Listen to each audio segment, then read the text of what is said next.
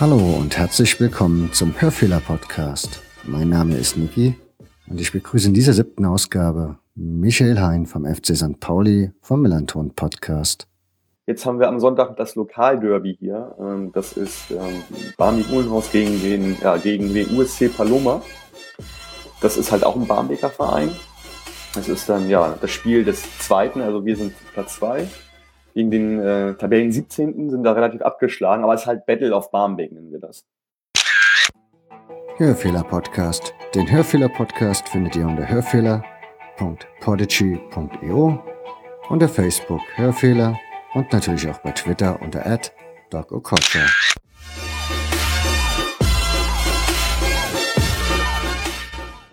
Ja, Michael, du bist eigentlich ein ganz besonderer Gast für mich, weil das Thema, über das wir heute reden, den FC St. Pauli, das begleitet mich sozusagen schon mein ganzes, ganzes Leben und als Blogger hatte ich mir schon mal gewünscht, mit jemandem von euch ein Interview zu machen. Aber irgendwie habe ich dann doch nie mich gewagt, da anzufragen. Du hast dich diesmal netterweise bereit erklärt dazu. Ach, du hättest aber auch jeden anderen fragen können. Da gibt es bei uns ganz viele kompetente Menschen, davon mal abgesehen, die, die das gerne machen würden, auch, glaube ich. War das schon bewusst so gewählt? Okay. Ganz genau, da sind wir dann eigentlich auch schon beim Stichpunkt oder Stichwort. Woher kennt man, also woher kann man dich kennen beim FC St. Pauli? Was machst du da so aktiv? Ja, also ich bin ähm, derjenige oder ein, Teil der, des Teams, das die ähm, vorher, nachher äh, beim Millanton macht. Also muss man kurz erklären, der Millanton ist halt äh, ein Podcast von Fans für Fans beim FC St. Pauli. Da gibt es eine monatliche Hauptsendung. Mm, das macht wiederum ein anderes äh, Team und ähm, ja, wir haben uns aber auf die Fahnen geschrieben, dass wir auch gerne immer äh, vor jedem äh, Punktspiel mit einem Fan der gegnerischen Mannschaft sprechen wollen, weil wir wissen wollen, wie es gerade im Verein aussieht, was ihn selbst äh, dazu bewegt, äh, bei seinem Verein zu sein, einfach so ein bisschen Näheres äh, ja mal zu hören. Und nach dem Spiel ja, sprechen wir über das Spiel und ähm, nehmen das ein bisschen auseinander, was da sozusagen gelaufen ist, Tore, äh, Spielszenen und so weiter. Das ist immer so ein Format von, ich sag mal so zwischen 20 und 30 Minuten pro Folge. Ich koordiniere das, habe aber ganz tolle Mitstreiter. Da gibt's den Yannick, den Alex, ähm, den Mike, den ähm, auf Twitter den Übersteiger. Und Mike koordiniert halt diese Hauptsendung auch überwiegend. Und ähm, ich bin ja der Übersteiger, dazu, also dazu komme ich gleich nochmal. Ähm, ja, ich bin halt eigentlich äh, auf Mike aufmerksam geworden über Twitter. Und ähm, ja, ähm, wir sind dann irgendwie zusammengekommen, dass wir das zusammen machen wollen, irgendwie diese Vorher-Nachher-Folgen. Und mittlerweile sind wir halt vier, fünf Leute, weil das doch ein recht hoher Aufwand ist, den wir da treiben. Also es sind ja bei, ohne Pokal sind das ja schon mal 66 Folgen äh, pro Saison, die wir auch versuchen hinzubekommen. Und ähm, ja, äh, die Haupt Das wäre eigentlich das, das, ja. das wäre eigentlich das Spannende daran. Im Millanton gibt es schon relativ lange. Fußball-Podcasts im Allgemeinen eher nicht so. Also sprich, er war einer der Vorreiter, wenn man mal das Textilvergehen mhm. das nochmal herausstellt, aber danach ja. war eigentlich, glaube ich, der Millanton so das ziemlich das nächste. Genau, da ist, dann, da ist der Mike der Initiator. Äh, ich glaube auch, dass er das so als, als Vorbild auch äh, sieht, das Textilvergehen. Ähm, und äh, das für ihn Ansporn war. Also man muss das nochmal ein bisschen weiter vorne anfangen. Den Übersteiger gibt's ja schon als Fanzine seit Anfang der 90er Jahre. Ist mal entstanden aus der aller, allerersten äh, Fanzine generell im deutschen Profifußball aus dem Millantor mm, Diese, ja, dieses Fanzine der Übersteiger äh, kommt, ähm, ja, ich weiß gar nicht wie oft pro Saison, aber so gefühlt, äh, weiß ich nicht, äh, sechs bis acht Mal raus. Da gibt's eine Redaktion und, und, und äh, ja, also die machen das. Ähm, nun hat sich natürlich auch irgendwie das Leben mit dem Internet weiterentwickelt. Äh, Mike hat dann irgendwann angefangen, halt ähm, ja, den Übersteiger-Blog zu machen, hat dort halt regelmäßig mh, hm, ja, parallel zu den äh, Ausgaben in Print geblockt. Und äh, daraus wiederum entstanden ist dann halt ähm, Millern Ton als Podcast, der dann auch auf der Übersteiger-Blogseite gehostet ähm, ist und äh, da ist die Hauptsendung auch immer noch, aber bei diesen Vorher-Nachher-Folgen war immer angedacht, dass wir das mal irgendwie ja mit dem Verein zusammen machen. Da gibt es die Abteilung fördernde Mitglieder, die AFM, die größte Abteilung äh, innerhalb ähm, des Vereins FC St. Pauli. Ähm, ja, da werden auch ähm, ja diese Vorher-Nachher-Folgen immer noch ja, eingestellt, da kann man die hören. Äh, allerdings ist das so, mh, dass diese Seite ja im Prinzip keinen richtigen äh, Podcast, also keine richtige Podcast-Infrastruktur bietet. Das heißt, wenn ich heute einen Podcast hören will, dann will ich den natürlich, wenn der publiziert ist, will ich ihn automatisch irgendwie auf mein Smartphone bekommen. Ähm, das heißt, ich habe einen Podcatcher, also eine kleine App, wo ich verschiedene Podcasts abonnieren kann und dann ja äh, kommen die da, werden automatisch downgeloadet und das ist natürlich irgendwie eigentlich der Service bei Podcast. Während man halt bei der AFM, man muss äh, ja auf die auf die Webseite gehen und sich dann diesen Podcast halt äh, am Rechner im Prinzip äh, anhören, indem man darauf klickt. Ähm, deswegen haben wir jetzt äh, diese Seite fc, ähm, fcsp.hamburg. Ähm, da haben wir eine komplette Infrastruktur und man kann uns halt bei iTunes abonnieren und äh, über ganz viele andere Wege.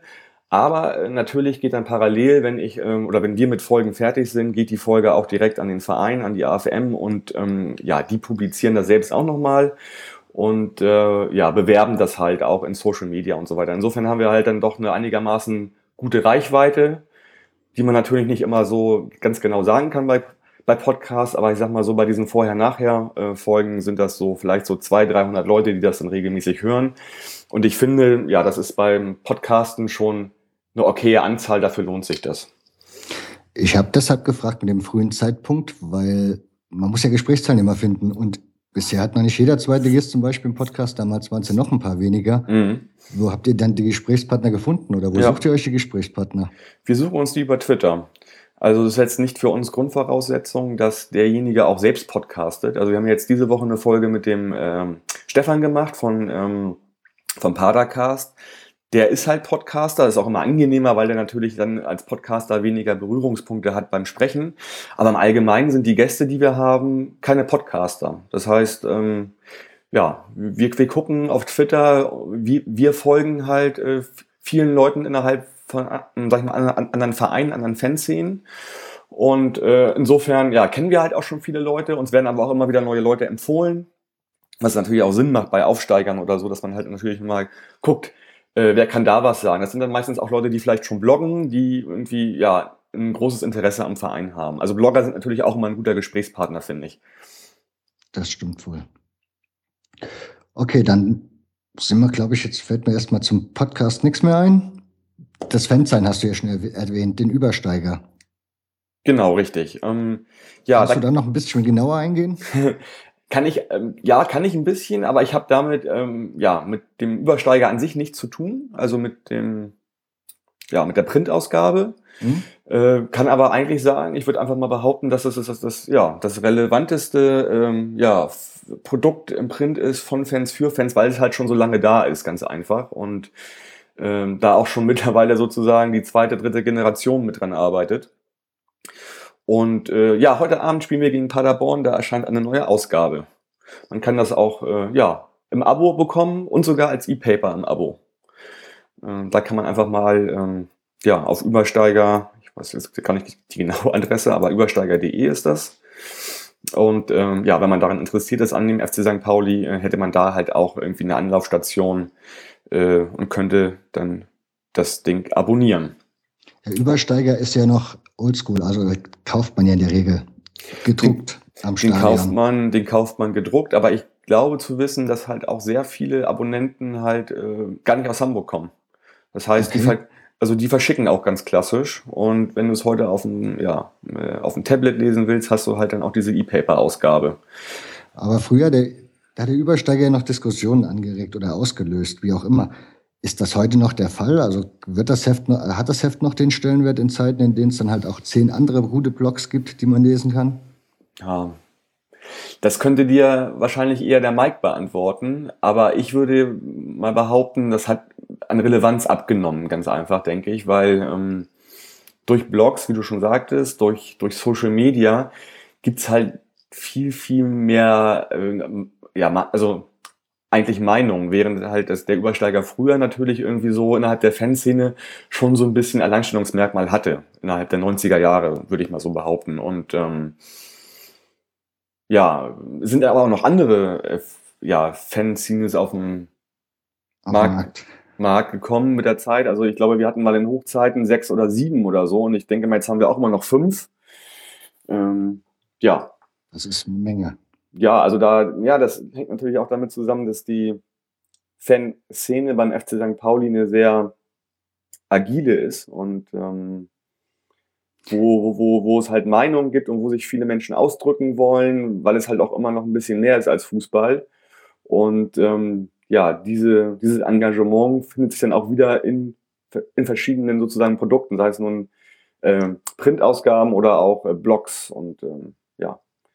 Ja, dieses Mehr an Fußball und etc., das kannst du mir jetzt mal genauer erklären, indem du mir erzählst, wie du zum FC St. Pauli gekommen bist. Was, genau. Ja, wie bin ich zum FC St. Pauli gekommen? Ähm, ich würde es mal ganz platt sagen, aus äh, Mangel an Alternativen in Hamburg. Ähm, bin ich, äh, habe ich 89, also ich bin schon seit Mitte der 80er Jahre St. Pauli-Fan, äh, habe dann aber als Zwölfjähriger mein erstes Spiel 89 erlebt. Das war ein Spiel gegen Borussia Dortmund und ich habe gerade nochmal geguckt, ähm, das haben wir mit 2 zu 1 gewonnen. Und ähm, ja, äh, durch späte, äh, relativ späte Tore von Golke und Zander. äh, und das, ja, ich glaube, wenn du einfach 89 bei St. Pauli warst als Zwölfjähriger und du hast einmal diese Luft geatmet da, dann, dann ist der Weg einfach vorgezeichnet. Ähm, dann dann gibt's ja keinen Raus mehr. Und den gibt's für mich auch nicht und gab's für mich auch nie. Also ich habe eigentlich seit 1990 eine Dauerkarte, das ist jetzt äh, 26 Jahre her. Und äh, ja, hab, im Prinzip verpasse ich so pro Saison ein Heimspiel im Schnitt. Okay. Und habe da halt ja sehr, sehr viel Spiel am Millantor gesehen in den letzten 26 Jahren. Bin auch früher viel mehr auswärts gefahren. Das schaffe ich heute zeitlich leider nicht mehr. So ist für mich aber auch nicht mehr so attraktiv. Äh, ich vermisse so ein bisschen so, so Vereine wie, wie Oberhausen, Wattenscheid. Ähm, da bist du nicht der Einzige. Und ähm, ja, es gibt also äh, es gibt da wenig äh, Trigger, die, die mich dazu bewegen, irgendwie mal auswärts zu fahren. Das ist vielleicht mal Union Berlin.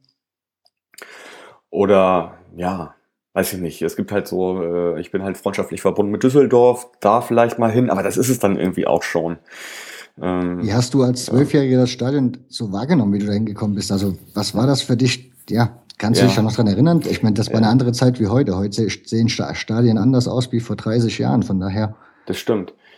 Also erstmal, ich weiß noch, wie ich halt quasi in diesen, diesen, ja, in diesen Ground reingegangen bin und du kennst halt diese Live-Atmosphäre nur aus dem Fernsehen und auf einmal bist du Teil davon, weil du mittendrin stehst und denkst so, wow, das ist diese große Fußballbühne hier und die, die war für mich extrem groß als Zwölfjähriger. Ne? Das, da waren diese Spieler auf dem, auf dem Feld ähm, nicht weit weg.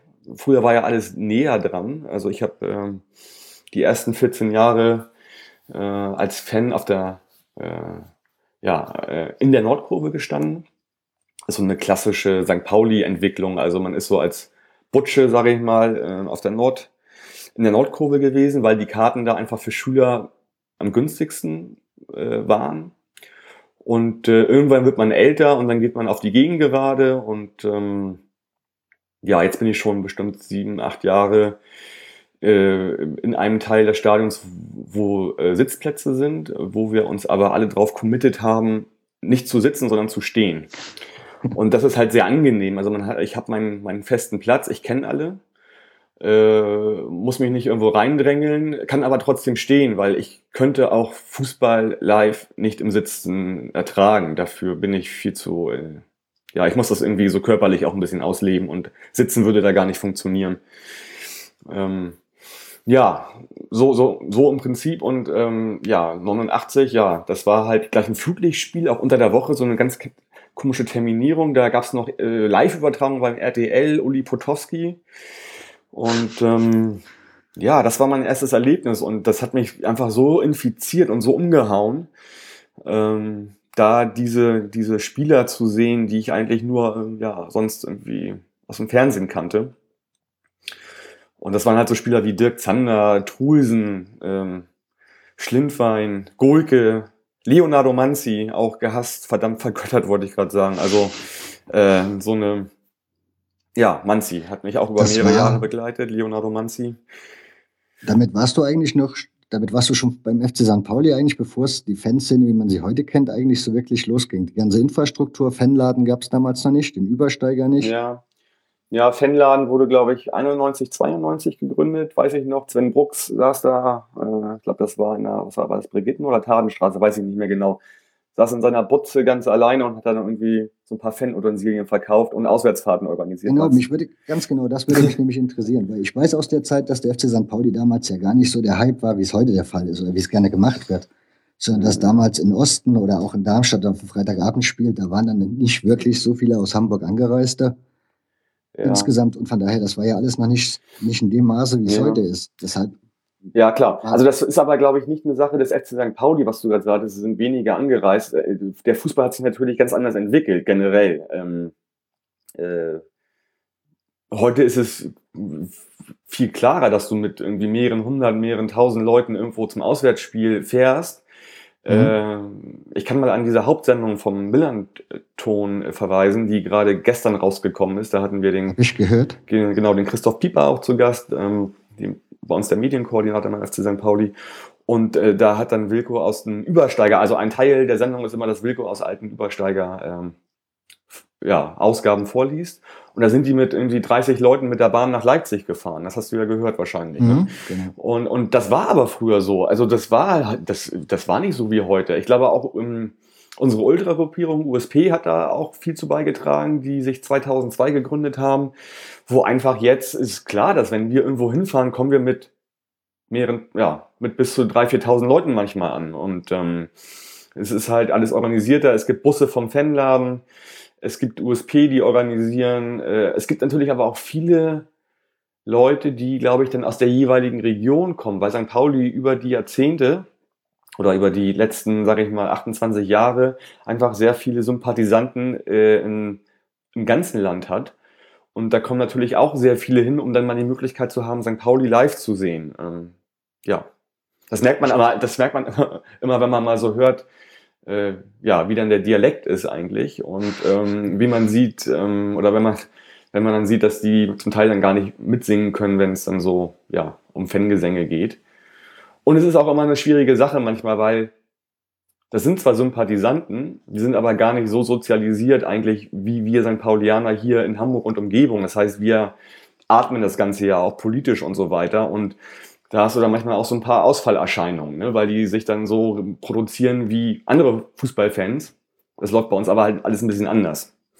Ja, genau das ist ja, ich weiß nicht, wie ich das formulieren soll, dass, wie ich das meine. Also, das, der Fanladen wurde ja, wie, du gesagt hast, Anfang der 90er gegründet. Damals gab es ja überhaupt noch gerade keinen Verein, also keine Fanszene hatte dann ein eigenes Haus oder ein eigenes, eine mhm. eigene Kneipe am Start oder irgendwie was. Sprich, dieser Fanladen war ja schon als Idee was völlig Neues, was, was es vorher gar nicht gab. Genau. Und ähm, die Fanszene als ja. solche damals war ja auch nicht so weit gebildet, dass sie die Infrastruktur hat, die sie heute hat. Also dass da Hefte verkauft werden, eigener Merchandise verkauft wird, etc. pp. Sprich, da muss ja jemand mit einer guten Idee da gesessen haben oder einige Leute mit einer guten Idee da gesessen haben. Oder muss ja einen Plan haben, was man im Fanladen machen will. Ja. Also historisch muss man nochmal äh, ansetzen beim Fanladen, ist das so, mh, hm, ich weiß jetzt nicht genau, wie der Träger heißt, ist aber einer sozusagen von der Stadt, der mh, hm, das gleiche auch für den HSV äh, ja, gemacht hat, immer noch macht. Mhm. Also das ist halt ähm, so ein, sag ich mal, Trägerverein. Und ähm, ich kann dir das jetzt nicht ganz genau sagen, weil ich da halt nicht so drin stecke. Da gibt's aber auch eine Folge übrigens beim Millanton, da ist Sven Brooks zu Gast, da erzählt er auch ein bisschen darüber. Können wir nochmal sonst verlinken oder kann ich dir nochmal einen Link schicken, ähm, wo er nochmal über den Fanladen mhm. spricht. Ähm, ja, aber das, das Ding ist halt natürlich, dass bei St. Pauli von Anfang an, es gibt so viele Leute, die einfach das selbst in die Hand nehmen. Ähm, das, das ist bei uns so gelernt. Also, wenn wir es nicht machen, macht es kein anderer. So, und ich glaube auch aus dieser politischen Haltung, die wir haben, die, die aktive Fanszene, die wirklich sehr, sehr, ähm, ja, in dieses ganze Geschehen involviert ist, ähm, da, da passiert unheimlich viel. Also ja, auch heute immer noch. Ähm, und die wachsen auch zum Glück nach. Es gibt da halt Menschen, die halt wirklich und ja, die ziemlich engagiert sind.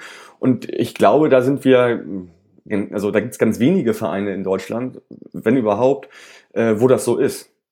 Also äh, wir sind in der Lage, uns selbst zu, selbst zu koordinieren und ähm, haben damit aber auch manchmal sind dann auch, sag ich mal, in der Lage, auch mal wenn wenn beim Verein so Sachen passieren, das dann auch mit der gewünschten Wirkung von unserer Seite aus auch sozusagen anzubringen. Und man hört halt auch auf uns. Das ist das, glaube ich, was den FC St. Pauli auch ausmacht, dass es halt ohne die Fans nicht geht. Das stimmt wohl. Deswegen, weil wir jetzt gerade mit dem, mit dem politischen Engagement hatten, ich meine, das gut, politisches Engagement ist relativ, aber morgen Abend oder heute Abend, sorry, soll es ja eine Demonstration noch geben nach dem Spiel.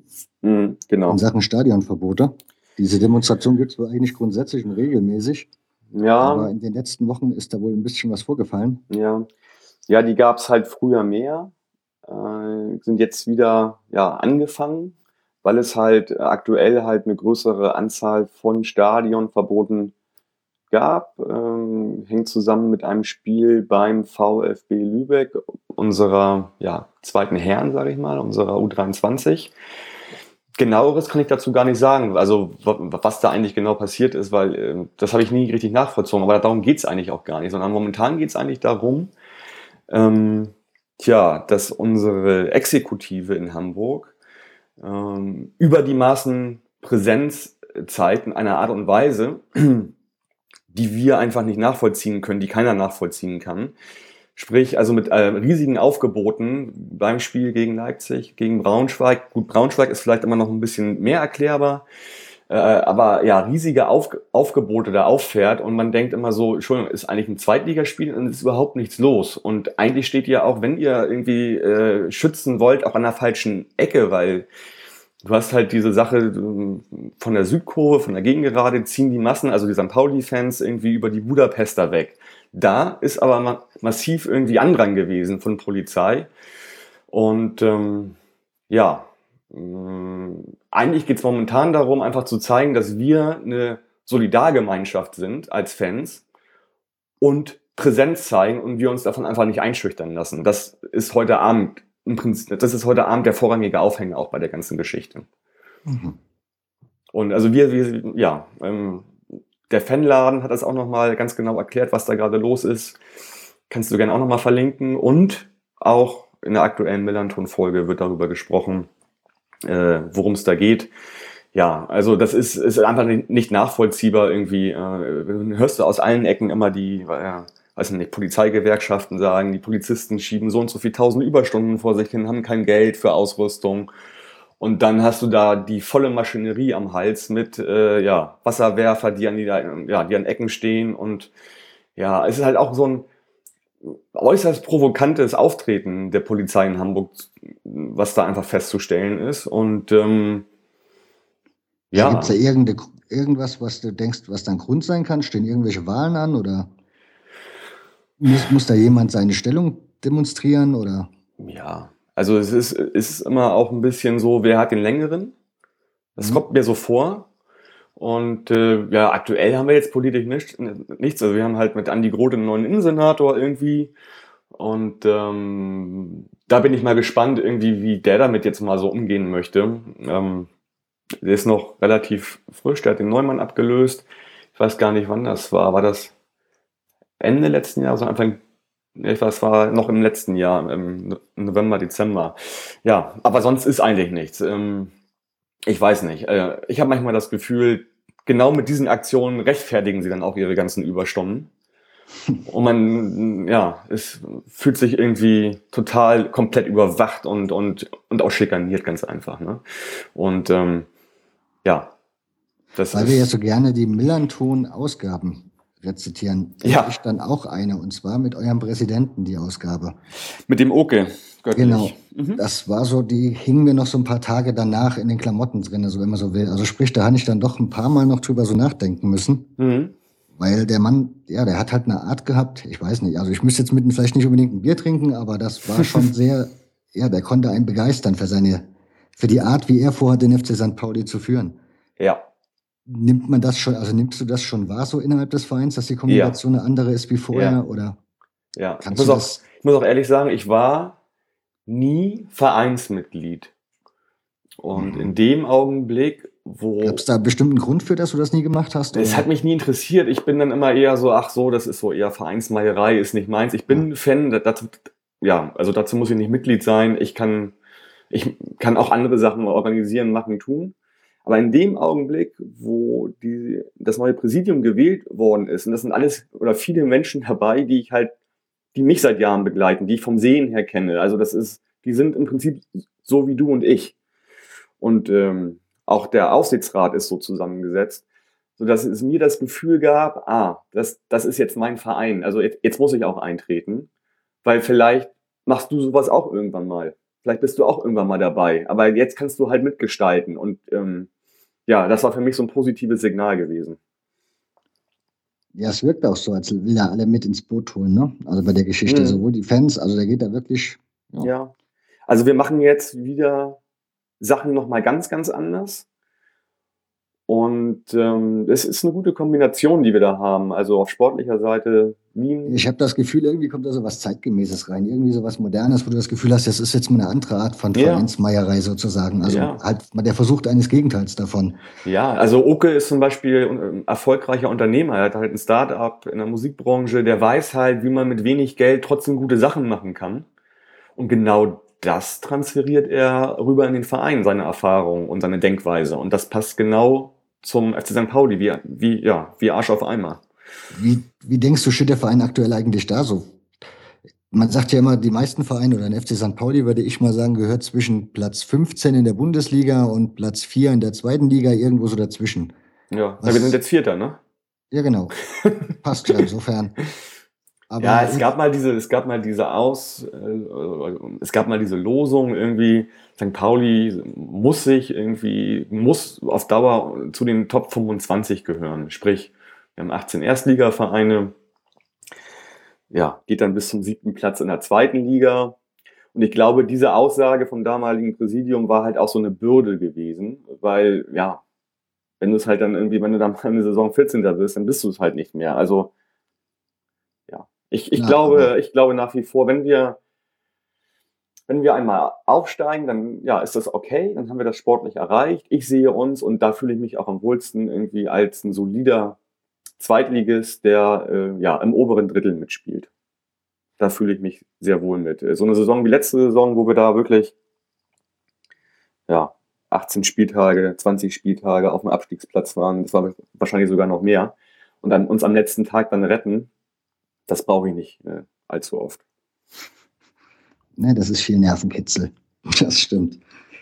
Ja. Ähm, was auch sehr interessant ist beim FC St. Pauli, ist die Geschichte Celtic Glasgow. Diese Freundschaft gibt es ja auch schon immens lang. Oh ja. Jetzt muss ich sagen, ich bin ein früherer Splitter-Fanzeinleser gewesen. Ja. Und ich habe Raphael sein Heft vor allen Dingen deshalb geliebt, weil er halt immer irgendwie Berichte aus Glasgow oder aus Irland so insgesamt mit drin hatte nachher. Mhm.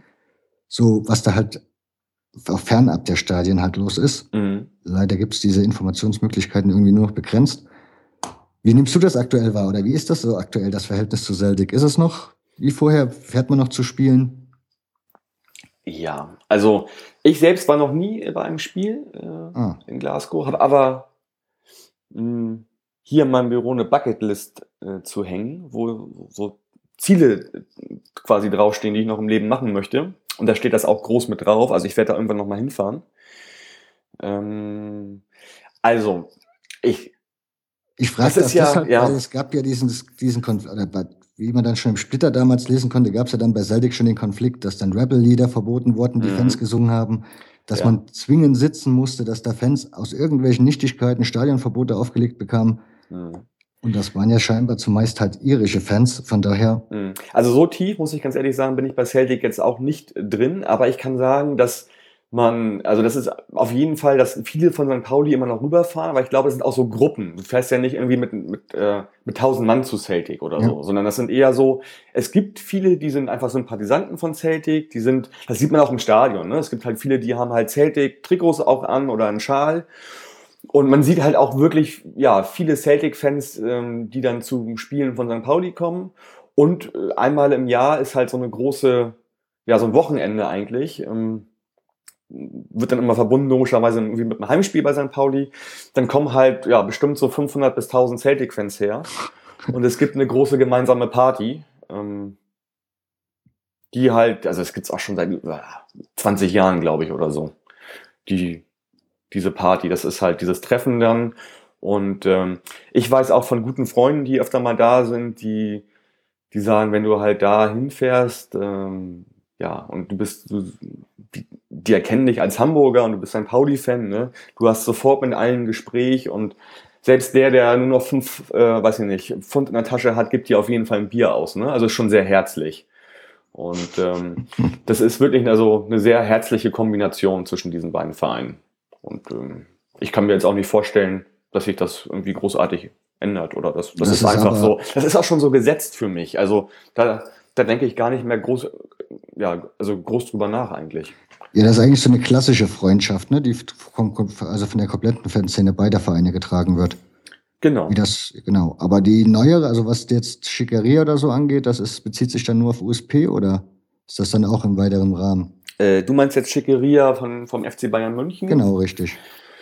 Das meines Erachtens ist so eine, so eine, so eine Ultra-Geschichte. Also da gibt's mhm. halt Verbandlung oder da gibt's halt eine, eine Freundschaft ja, zwischen USP und der Schickeria. Aber wie intensiv die gelebt wird, kann ich gar nicht genau beurteilen. Also man sieht öfter mal bei Bayern spielen St. Pauli-Geschichten genau. im Blog. Ich meine, bei der Schickeria ist ja in den letzten Jahren auch, ne, auch eine Menge passiert und äh, die haben ja auch kein einfaches Leben irgendwie. Und ähm, ja, ich andere weiß auch, ich, Gibt es ja. auch andere Freundschaften, die beim FC St. Pauli so vorherrschend sind? Oder? Ja, also ich glaube, Fanfreundschaften an sich ist so. Ich habe das nie ganz verstanden. Weil wenn, wenn es eine Freundschaft gibt, ist das eher so eine Sache, so die sich auf, auf Menschenebene abspielt. Also ich kenne welche bei Fortuna Düsseldorf, mit denen verstehe ich mich gut und ich kann mit mhm. denen über Fußball reden. So, dann gibt es da eine Beziehung hin. Oder ich habe welche bei Union. Aber sowas wie, wie früher so klassische Fanfreundschaften gibt's ja auch Bayern München und Bochum oder so, ne, zum Beispiel. Das hatten wir mal mit Köln, das, hängt noch zusammen mit der Saison 77. Da haben wir irgendwie, hat Köln dann am letzten Spieltag, glaube ich, bei uns gewonnen oder irgendwas war da, sind dann Meister geworden. Ich glaube, daher rührt das. Aber zu Köln habe ich nie, nie einen Bezug gehabt. Das war mir relativ egal irgendwie. Und das hat man auch gesehen, das ist dann irgendwann ausgelaufen. Ne? Dann hat man, man hat kaum noch diese Doppelschals gesehen. Wir hatten das auch mit 1860 so, ja, 1860 ist natürlich irgendwie in den letzten zehn Jahren extrem unsympathisch geworden, finde ich. Das stimmt. Und ähm, ja, da, da gibt es nicht viel. Also, wie gesagt, äh, wir so, so in der aktiven Szene kennen natürlich viele Menschen, auch über die Podcast-Sachen, übers, übers, äh, übers Bloggen, über Twitter. Und mit denen äh, sind wir freundschaftlich verbunden und äh, ja, da gibt es auch einen Austausch. Ne? Und mhm. das sind, ja, das sind viele verschiedene Vereine. Das kann durchaus auch mal ein Mensch sein, der beim Verein ist, den wir gar nicht mögen. Das macht uns aber nichts. Solange der cool ist, also das haben wir jetzt auch gerade wieder gehabt ähm, bei Leipzig, das ist eher, da, da sind wir ja eher ja, emotionslos so oder, oder das ist halt eine Sache, die uns halt irgendwie so egal ist. Oder eher so, das ist halt ein völlig anderes Konstrukt, als wir das bevorzugen. Trotzdem sind wir gut in der Lage, mit dem rote Brauseblock ein ordentliches Gespräch zu führen. Und das ist auch auf einer netten Art, Art und Weise halt. Ne? Ist ja ein sympathisches Kerlchen. Ja, genau. So, du hast mir gerade eben erzählt, dass du noch bei Barmbek-Uhlenhorst aktiv bist. Ja, aktiv. Jetzt erklär erst mal den Leuten vielleicht Barmbek-Uhlenhorst. Wird nicht jeder kennen, vermute ich. Wenn man nicht gerade in Hamburg oder Ich dachte, das wäre so ein nationales Phänomen, Barmbek-Uhlenhorst. Also der, der HSV. Wir können ja mal eine Umfrage in der Pforzheimer Fußgängerzone oder so machen. Mal gucken, ob die sich ja. da auskennen. Ja, also der, der, der vollständige Name ist HSV äh, Barmbek-Uhlenhorst, Hamburger Sportverein Barmbek-Uhlenhorst. Das HSV muss ich leider mitnehmen bei dem Verein. Ähm, ja, bin ich seit, ja, seit 15, 16 Jahren aktiv gewesen, früher als Spieler ähm, ich habe keine Zeit mehr zum Fußballspielen, aber ich bin auch, halt auch. Auch schon so hochklassig? Nee, ich habe in der zweiten gespielt, in der zweiten ah. Herren. Hm? Das ist, war eher Kreisliga, Bezirksliga.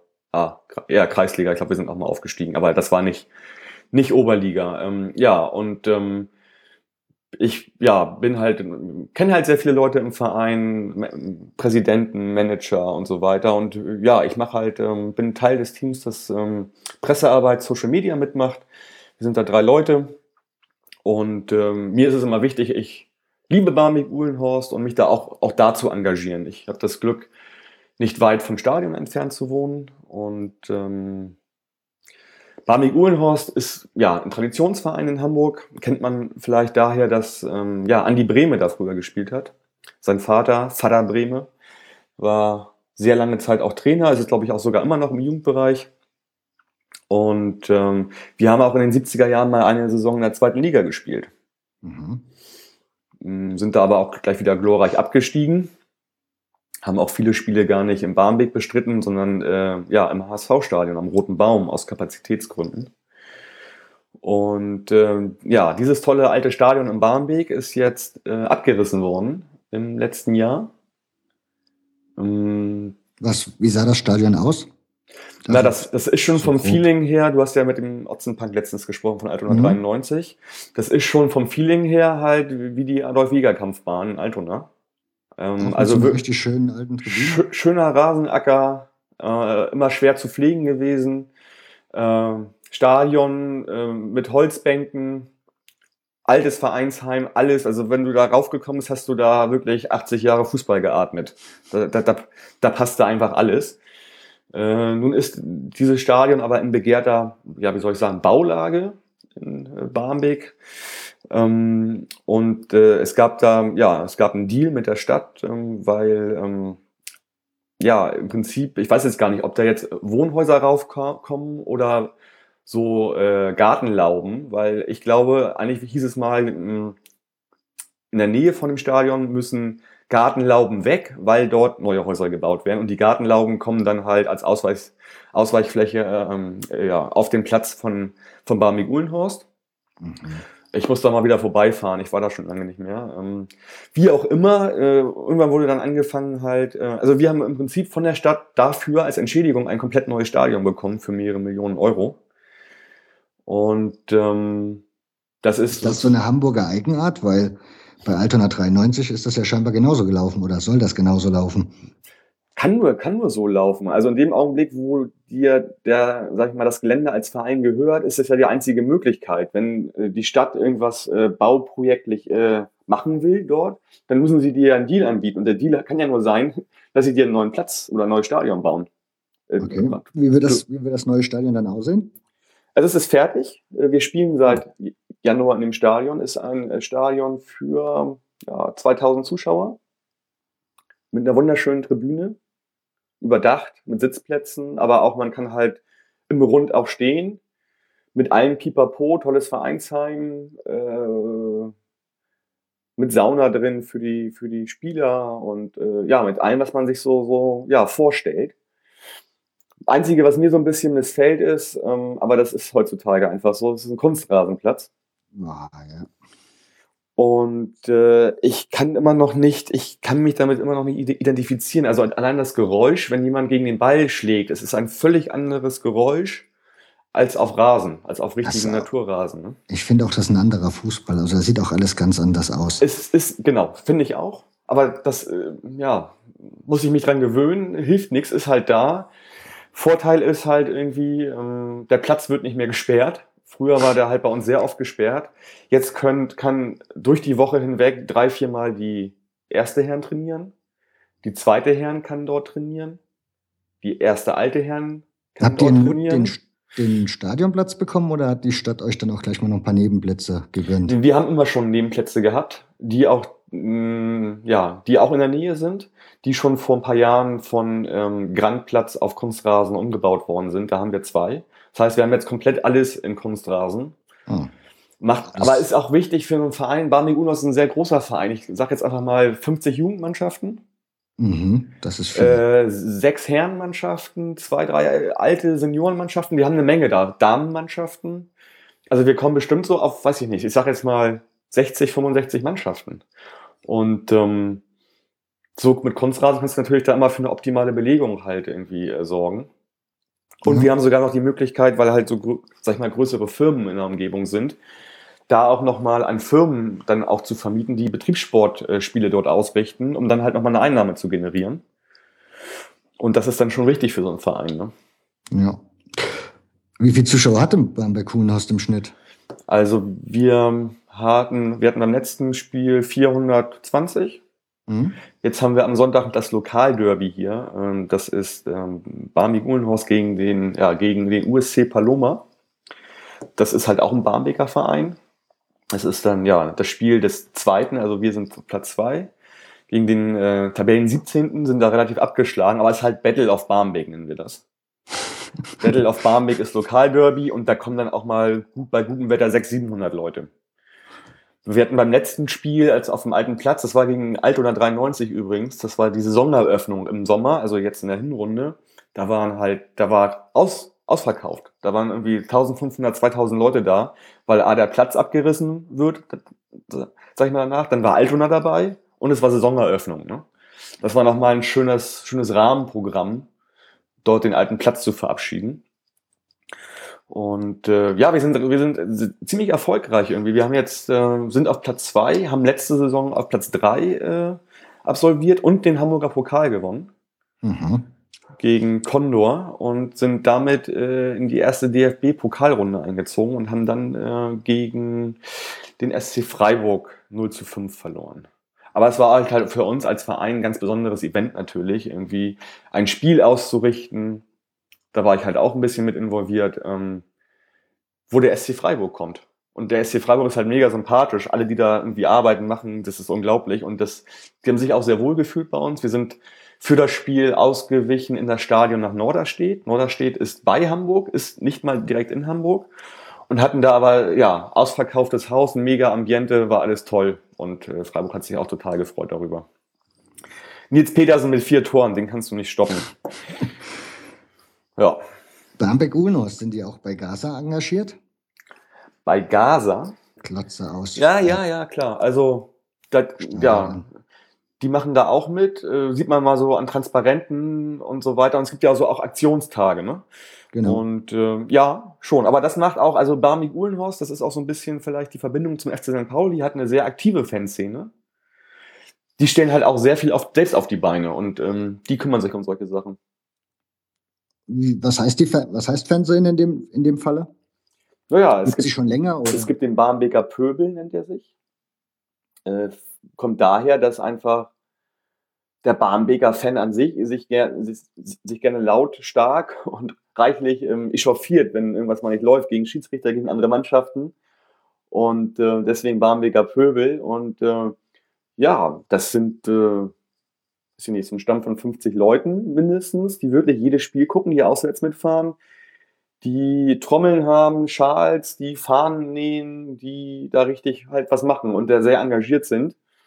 Und äh, ja, mit Barmbek kann sich halt ziemlich viele identifizieren. Es ist ein Arbeiterviertel, es ist ein Arbeiterverein, äh, ist grundsolide. Es gab bei uns nie, was ja oftmals bei Amateurvereinen so der Fall ist, so, dann kommt mal der eine große Sponsor der dann für zwei Saisons irgendwie großartig, ja, äh, weiß ich nicht, groß tanzt. Dann kommen halt teure Spieler und wenn der nicht mehr will, geht der, ja, sind alle wieder weg und der Verein ist immer noch da, aber der ist dann ja in der Kreisliga verschwunden. Bei BU ist das so, da sind alles Leute, die sind intelligent, die können wirtschaften und die würden nie auf so ein Modell setzen. So, und ähm, wir haben halt lieber 40 kleine Sponsoren als einen großen. Und ich glaube, das macht diesen Verein auch so, so sympathisch, dass da sehr grundsolide gearbeitet wird, ganz einfach. Wäre für euch Regionalliga theoretisch zu stemmen? Ich glaube, das ist heute kaum noch für einen Oberligisten zu stemmen. Ähm, also diese, dieser Gap zwischen Oberliga und Regionalliga ist ja mhm. mittlerweile wirklich so groß. Also in Hamburg, in der Oberliga, meldet ja eigentlich keiner mehr irgendwie für die Regionalliga, auch wenn er da Meister wird. Selbst jetzt Dassendorf die letztes Jahr Meister geworden sind, ähm, die jetzt auch wieder auf Platz 1 stehen, äh, die halt äh, einen guten wirtschaftlichen Background haben, die selbst die machen das nicht, weil du einfach so viele Auflagen auch hast, die du dann erfüllen musst. Also Sicherheitsauflagen, sanitäre Geschichten, bip, bap, bup, da gibt es so viele Geschichten, die du eigentlich als Amateurverein gar nicht mehr stemmen kannst. Ist das Stadion nicht Regionalliga tauglich? Jetzt das neue? Das kann ich gar nicht genau sagen. Das kann ich gar nicht genau sagen. Ich weiß nur, dass bei uns die Regionalliga kein Thema wäre. Okay. Ich musste mal, nee, ich glaube sogar, das wäre nicht mehr Regionalliga tauglich, weil um das zu erfüllen, hätten wir nochmal, ja, wäre das Stadion nochmal um so viel teurer geworden, ähm, dass wir das, glaube ich, ausgeschlossen haben. Aber ich würde mich da nochmal noch mal schlau machen. Aber ich, ich bin der Meinung, dass es nicht ähm, von der Kapazität her nicht für die Regionalliga ausgelegt. Okay. Jetzt, wenn ich dich jetzt schon mal da habe, im Otzenpunk habe ich die Frage ja auch gestellt. Und er hat mir erklärt, Altona 93 ist so in etwa die dritte Kraft in Hamburg. Wie, was ist denn deine Antwort darauf? Ja, die dritte Kraft teile ich äh, mir gerne mit dem Otzenpunk. Das ist schon in Ordnung. Nein, Altona 93 gehört, also immer wenn mich jemand fragt, der jetzt vom Hamburger Fußball vielleicht nicht so viel Ahnung hat, sage ich immer, das ist HSV, das ist, St. das ist St. Pauli, das ist Altona 93, Viktoria und Barmig Uhlenhorst. Das sind so die fünf Traditionsvereine, sage ich mal, und ich glaube, wir sollten das auf fünf ausweiten und ähm, die ersten beiden sind klar und die anderen drei, ja. Vor allen Dingen solltet ihr alle froh sein, dass ihr das dort habt, denn ich glaube, das gibt es auch fast keiner anderen Stadt mehr, ne? So viele Vereine mit Fans. Ja. Ja. Also die, das ist auch eine, eine nette Oberliga irgendwie, finde ich, bei uns. Ähm, hast halt viele Hamburger Vereine dabei. Viele Spiele beschreitest du mit der U-Bahn sozusagen. Hast natürlich auch im Umland noch welche. Ähm, die korrekte Bezeichnung ist ja äh, Verbandsliga, Oberliga, hat so einen komischen Doppelnamen, weil ja wir hier im Prinzip mehr ein Stadtstaat sind irgendwie und ähm, Hamburg relativ klein ist. Deswegen kommt ja auch ähm, nach der Oberliga bei uns gleich die Landesliga. Mhm. Die Verbandsliga an sich gibt's so nicht, wie es halt das äh, in anderen, anderen äh, Bezirken oder Kreisen oder Regionen in Deutschland gibt. Mhm.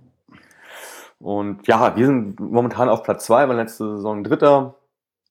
Aber äh, ich hoffe auch, dass Altona irgendwie sich sportlich wieder da aufraffen kann und äh, da unten rauskommt. So, ich, äh, ja. Momentan ist das ja so, dass sie auf Platz 8 sind irgendwie. Die haben halt einen Zwischensport hingelegt und ich finde so, das ist auch gut so. Ich möchte halt mit Altona in einer Liga spielen, das ist halt wichtig. Ähm, als Traditionsverein und ich bin auch mal da mal gespannt, wie das da weitergeht mit dem Stadion. Ähm, es gab da auch mal vor einiger Zeit so ein Special auf dem NDR, auch äh, im Radio, wo es halt darum ging, so ähm, ja, Traditionsvereine in Hamburg mit, mit ihren Plätzen und äh, wie die Zukunft dafür aussieht. Und der Aufhänger war halt unser Abriss und bei Altona 93 ist es noch nicht ganz so weit, aber ja. Okay. Ja, ich würde sagen, kommen wir so langsam zum Ende. Ja. Hast du, hast du eine Podcast-Empfehlung für die Zuhörer? Podcast. Also ich muss ehrlich sagen, ich bin spontan. Ja, ich bin Podcast. Kannst du auch, Fan sein, Zeitungsartikel, was dir halt jetzt so in ja. den letzten Tagen, Wochen. Ja, ich bin halt so Podcast, Podcast Junkie. Ich höre total viel seit, 2000, seit, seit 2007 eigentlich, so als ich das erste iPhone in die Hand bekommen habe. Seitdem höre ich Podcast.